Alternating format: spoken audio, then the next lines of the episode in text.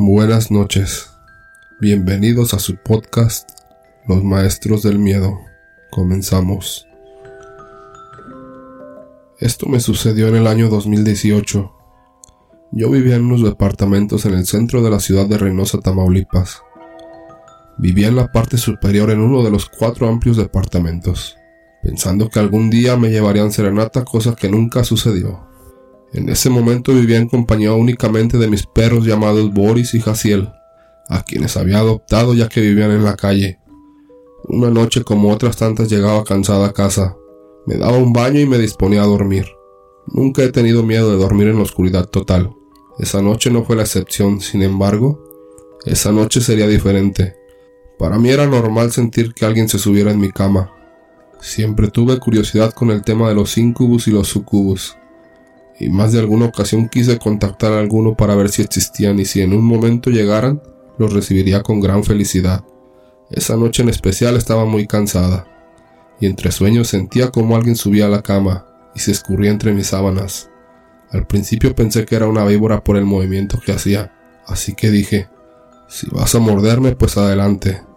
Pero si acaso eres un ser, tienes mi permiso. En ese momento comenzaron a hablar en un idioma que no conocía en mi oído, y yo me quedé casi muerta de la impresión. De algún lugar saqué valor y le pregunté, ¿qué dices?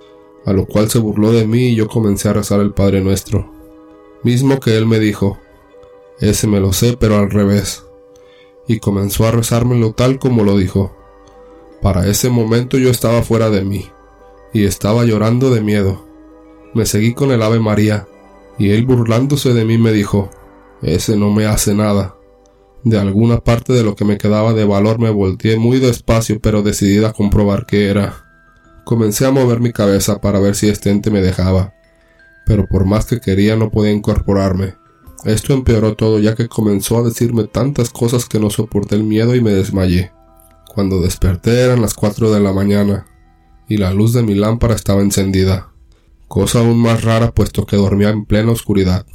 Esa noche ya no dormí ahí, y metí a mis perros a la casa. Al principio lo dudaron, pero supongo que debido al amor que tenían por mí, accedieron a entrar. Esa noche los tres dormimos en la sala con las luces encendidas. Claro que busqué ayuda y fue una amiga vidente a limpiar la casa y aconsejarme que debía de dejar atraer a estos entes, porque esta vez pude cerrar esa puerta. La próxima vez podría no tener tanta suerte. Desde entonces duermo con una lámpara encendida en la habitación. Nunca más volveré a estar a oscuras.